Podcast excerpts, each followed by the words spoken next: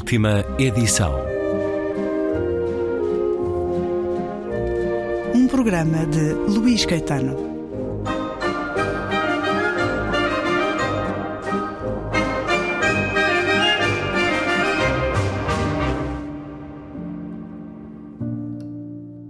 E depois lá chegava a horinha.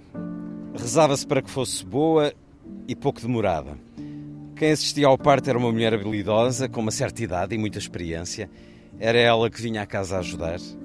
Mas o mundo não é feito a duas cores, a preto e branco. Também temos de contar com os cinzentos. Quero com isto dizer ao senhor que nem sempre era tal e qual o que acabei de lhe dizer. Muitas vezes era a própria mãe que assistia à filha, outras era o marido e mais ninguém. E muitas havia que se desenvencilhavam sozinhas. A natureza ensina muitas coisas na hora certa. Só quando a coisa dava para o torto, quando a mãe e o filho estavam em perigo de vida, é que se chamava o senhor doutor, que às vezes ficava tão longe e os caminhos eram tão ruins. E olhe, senhor, que durante o parto sofríamos como só Deus sabe. Se rasgássemos o corpo, está a perceber o que lhe quero dizer, assim ficávamos para toda a vida. Quem é que nos ia cozer? Quando o bebê nascia, cortava-se o cordão e atava-se com uma linha, punha-se um bocadinho de azeite da terra por cima e depois uma arriata, mas antes lavava-se muito lavadinho na água quentinha que se punha dentro de uma bacia. Também havia quem usasse um alguidar de barro. O primeiro chambrinho que o bebê vestia era feito das costas de uma camisa do pai. Pois, alguns tinham essa tradição. É bonita e tem o seu significado. Não acha o senhor? O bebê mamava sempre o leite da mãe, fosse ele muito ou pouco. A criança mamava aos meses que calhavam. Era até a mãe não ter leite nos peitos. Às vezes as crianças já falavam e ainda gostavam de dar umas mamadelas como os cabritinhos. Depois do parto, a mulher tinha de ter alguns cuidados. Estava de cama durante alguns dias, dois, três ou quatro, e muitas durante um mês. Não tomavam banho nem lavavam a cabeça. Só as partes mais necessárias é que eram lavadas. Está o senhor a entender? Nos primeiros nove dias, a mulher parida não metia as mãos na água nem fazia muitos esforços. Ia ficando por casa. Nesses dias não devia lavar roupa nem fechar portas ou janelas, porque podia correr o risco de ficar com o corpo aberto. Era o que se dizia. E é uma viagem no tempo. As memórias recolhidas por António Mota no livro Outros Tempos. Tradições que os avós dos avós dos nossos avós nos ensinaram. É uma edição da ASA que tem belíssimas ilustrações de Marta Lemos. Bem-vindo à Antena 2, António Mota. Conversamos na Feira do Livro de Lisboa. Eu aqui com o meu gravador. E este livro foi feito também de gravador na mão. Estamos aqui com um trabalho de etnologia, antropologia, historiografia, ou tão somente o desejo de um homem recolher histórias que se estão a perder? Na altura, senti uma urgência em guardar, porque apercebi-me que ia acabar. Tudo, tudo que eu aí falo ia acabar. Mas pressentia, não tinha bem a noção exata do que ia acontecer. Este livro já foi feito, já foi escrito há muito tempo. Lembro-me que na altura comprei de propósito um gravador que tinha umas mini cassetes muito pequeninas. Que, microcassetes, microgravadores. Micro, era exatamente isso, mas que dava um som bom e tal. E para mim é um bocado doloroso falar de, deste livro porque eu tive a ajuda preciosa da minha mãe, que me contou todas estas, estas, estas coisas e que eu fui guardando. E depois deu-me acesso também a falar com outras mulheres, porque é um mundo muito reservado, não é um fácil uma pessoa falar destas, destas coisas, uma coisa tão íntima, tão... tão... Memórias de mulheres. Isso. São memórias de mulheres, sim, são muitas mulheres. E depois eu não sabia, na altura, o que é que fazia, então eu inventei esta voz de quem fala. Esta voz que são muitas vozes. Que são muitas vozes de quem fala. E que e, e eu, quando este livro foi, foi publicado, acabou e agora foi reeditado, tudo isto acabou. É um tempo suspenso que aqui é, está. É que é suspenso, suspenso. Mas eu acho que é muito importante termos a, no, a memória e saber como é que as coisas foram. Porque se não tivermos memória, tem de haver memória, senão ficamos reduzidos a nada, a pó. Como é que reagiam estas mulheres, a sua mãe e outras com quem conversou, a este pedido de memória, de histórias, mas ao mesmo tempo de intimidade, porque tudo isto tem a ver com mundos fechados, mundos de, de alguma pobreza, de alguma humildade e que era-lhes pedido que os abrissem. Na, na, altura, sim, na altura, eh, há uma parte do livro que foi assim, na altura que, que mais me mexeu comigo, foi contar-me que as moças, eh, moças, eu quando aqui estou a falar miúdas de 12, por aí, 12, 13 anos, que andavam a trabalhar eh, na terra e de repente eh, acontecia-lhes a, a primeira menstruação não havia, nem, não se falava, ninguém falava disso. E devemos, devemos imaginar a aflição da, daquela, daquela miúda. E as mulheres rodeavam-na. E então faziam esta coisa maravilhosa que uma delas tirava o lenço da cabeça e com esse lenço fazia um penso. Um ritual de iniciação à vida adulta. Mas depois com as outras coisas, não, não podes lavar a cabeça, essas coisas todas, que também está aí, está aí no livro.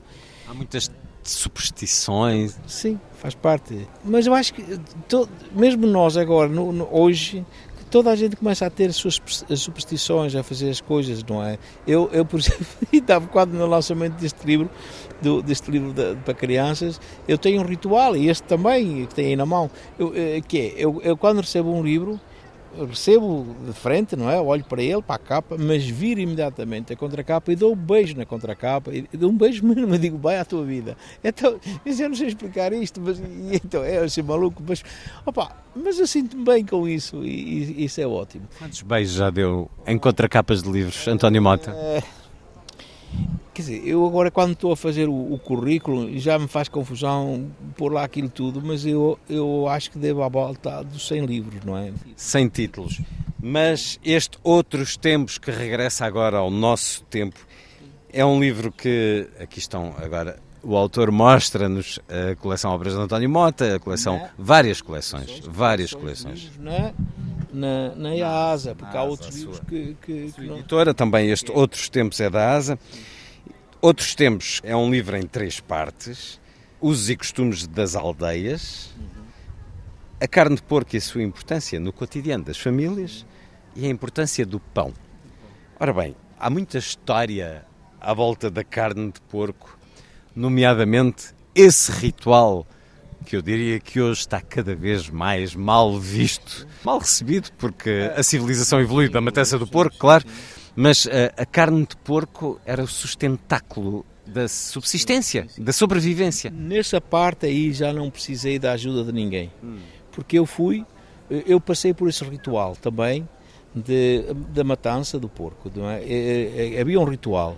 Começávamos quando éramos crianças, com 7, 8 anos, agarrávamos ao rabo do porco e depois passávamos para a perna posterior a, a perna que não mexia, que mexia menos, que é a perna, porque virava, não é? Fica com a parte com a perna entalada. Nessa perna entalada nós podíamos aí segurar e, e quem tinha mais força segurar. Estamos Portanto, a falar em que sítio? Ah, estávamos a falar de, de, de, eu estou a falar da zona de, do Douro Litoral, portanto, estou a falar da zona, eu sou de Baião, não é? Havia uma hierarquia, é uma hierarquia de, de, consoante a idade? Da aproximação, da aproximação ao local da morte local da morte que era ali, eh, eh, na, na, na, enfim, na garganta do porco, naquele sítio onde se via enfiar a, a, a, a faca. E isso Mas com uma reunião de família, da aldeia? Tudo, tudo, sim. Nós crianças não, não, não, não víamos a faca, só à medida que íamos crescendo é engraçado. A criança António Mota, é tinha, sentia alguma impressão ou não? Não, fazia parte. Fazia parte. Um dia eu tinha 14 anos e o meu pai é que matava o porco, o meu pai raspou raspou a chamada barbela do porco, raspou, tirou-lhe os pelos, pegou na faca e também fazia parte do ritual. Pega, pega na minha mão assim, mata. E eu disse, não. E ele disse, não, não, não, não, não, não, não faço isso, não faço isso. Mas tens de fazer. Mas não faço. E não fiz, não consegui, não consegui. Eu presumo que continua a acontecer. Não, é, conseguir. E depois ainda pior, pior do que tudo, digo eu agora, matava-se o porco, o, o sangue uh, tinha sal, tinha, tinha, tinha loureiro, uh, era cozido, mal o sangue ficava cozido, vinha num prato e as pessoas comiam o sangue. Que essa é a parte que, que é estranha, não é? Pronto, e segui esse ritual todo de abrir o porco. Eu sei abrir, eu sei desmanchar um porco, sei desmanchar, sei abrir, sei fazer isso tudo. Portanto, essa parte eu fiz isso. menos o matar o Isso não. Isso, representava o, o aproveitamento de todas as partes do animal para a subsistência. Todas, todas, todas, todas. E é uma das coisas que nos fez rir, rir que era as pessoas da cidade, os dizes da cidade. Eu lembro uma vez um, um fulano que disse que a pena um porco não ter quatro presuntos. Eu disse, já agora seis ou sete era melhor. E é aquela ideia de que, porque o presunto era guardado para dias especiais, que alguém vinha, enfim, e as pessoas deturpavam tudo, pensavam que aquilo que era assim, que era todos os dias assim, e não era. E não era. E havia rituais, por exemplo, a língua do porco, isso é coisa extraordinária. A língua do porco comia-se no primeiro domingo de fevereiro, que era o São Brás, que se comia a língua do porco. Se estruturava uma sociedade. A estrutura, sim, a estrutura. E mal era a mulher, eu acho que está no livro, mal era a mulher, má administradora era a mulher que não deixava carne de um ano para o outro.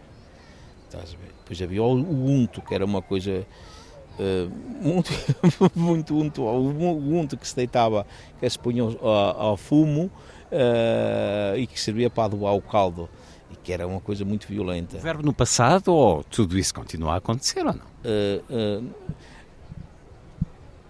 depois, mais tarde começaram, uh, por exemplo, em Baião, começaram a fazer a, a, feira, eu ainda estive por trás disso. Também ajudei a fazer uma coisa chamada Feira do Fumeiro, em que até a própria Câmara inicialmente pagava às pessoas para trazerem esses produtos para a feira. E agora já há pessoas que, que fazem e tentam fazer melhor, vão seguindo os próprios os próprios animais eh, são mais acompanhados, mais, mais acompanhados, mais usados, mais diferente.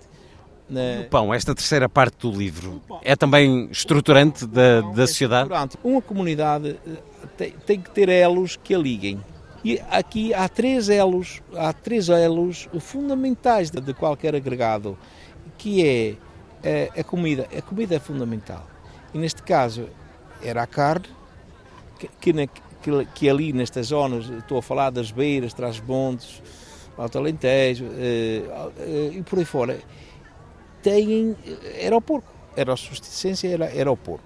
Depois, depois é o pão, depende da região. Por exemplo, no, no, na minha região, o pão é broa, broa de milho.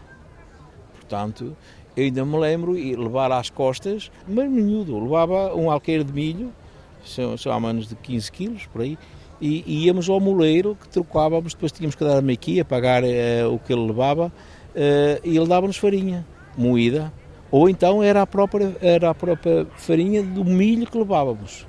Porque havia pessoas que não gostavam do milho dos vizinhos, diziam que, que sabia ardido, que não sei o quê, tinha que ser o seu próprio milho. E depois, a outra parte são os rituais. Os rituais que temos todos, os rituais. Portanto, essas três coisas é que fazem uma. é que ligam uma, uma comunidade. Daí eu ter falado destas três coisas. Tinha que fazer assim, tinha que reunir, acho eu. E tem uma história em relação a este livro, já da outra edição, que me foi contada pela, pela Cristina Taclin, que trabalhava na altura na biblioteca de Beja, e ela fazia uh, leituras, ou contava, ia contar a lares. Então ela foi contar a um lar, estava a contar a um lar, uma parte aqui deste livro, e ele não estava a contar o livro todo de uma vez, não é? E aos bocadinhos, então faltava um bocadinho para, para acabar a, aquela parte e uma senhora insistiu muito com a Cristina para ela terminar. Ela, e ela acabou por aceder e, e, e, ela terminou. Quando a Cristina voltou, a senhora já não estava lá. Portanto, ela antes de, de se ir embora, fico confortada, digo eu agora, eu quero que seja assim, com aquela, aquela, aquela história, porque, é, porque eles ouvem, ou, ouvem e depois passam para os tempos deles, que isso é que é, é, que isso é, que é engraçado. Porque há aqui esse aconchego, na, especialmente na primeira parte do livro, os, os usos e costumes das aldeias, nós são as etapas da vida, aquelas que António Mota questiona a quem delas guardou memória, nascimento, casamento, parto, educação religiosa, a morte. Há muitas histórias uh, neste livro que nos levam para outros tempos. António Mota, que apresentou agora na Feira do Livro de Lisboa O Caracol e os Treves, com ilustrações de Ricardo Ladeira, também uma edição da ASA, um livro ternurentamente dedicado à sua neta, Lia, que nome bonito. Aqui temos o belíssimo caracol que vai mundo fora, é um caracol aventureiro, quer chegar longe, quer comer o trevo de quatro folhas para ser um caracol robusto.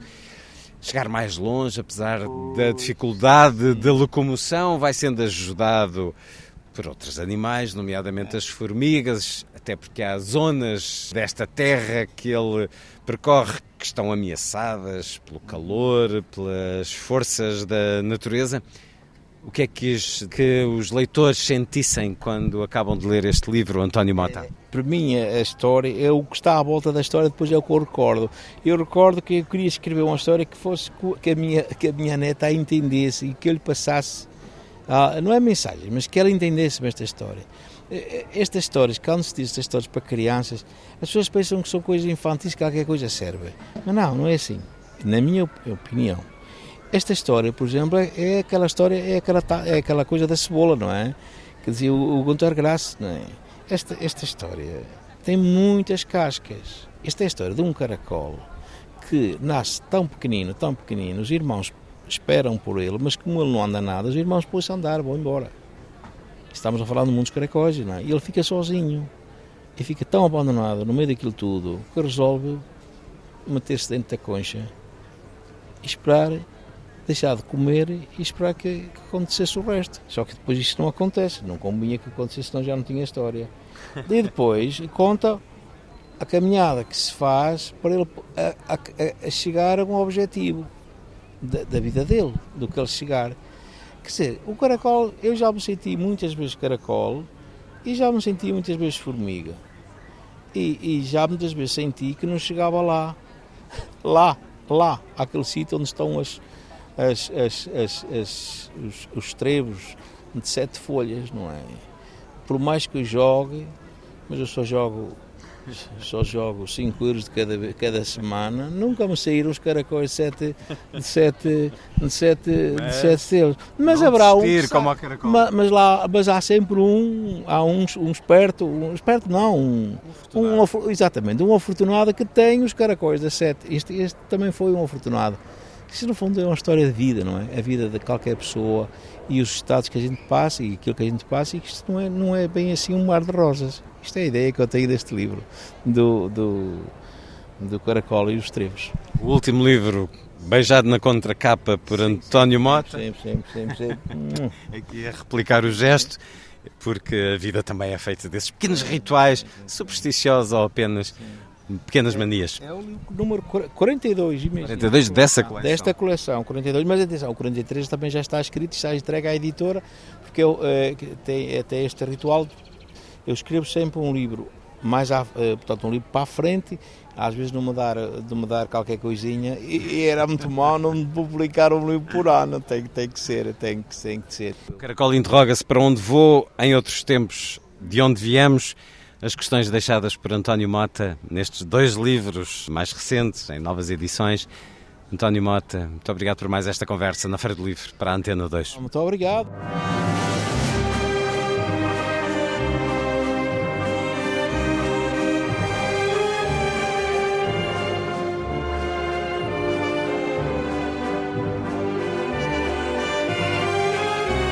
Última edição.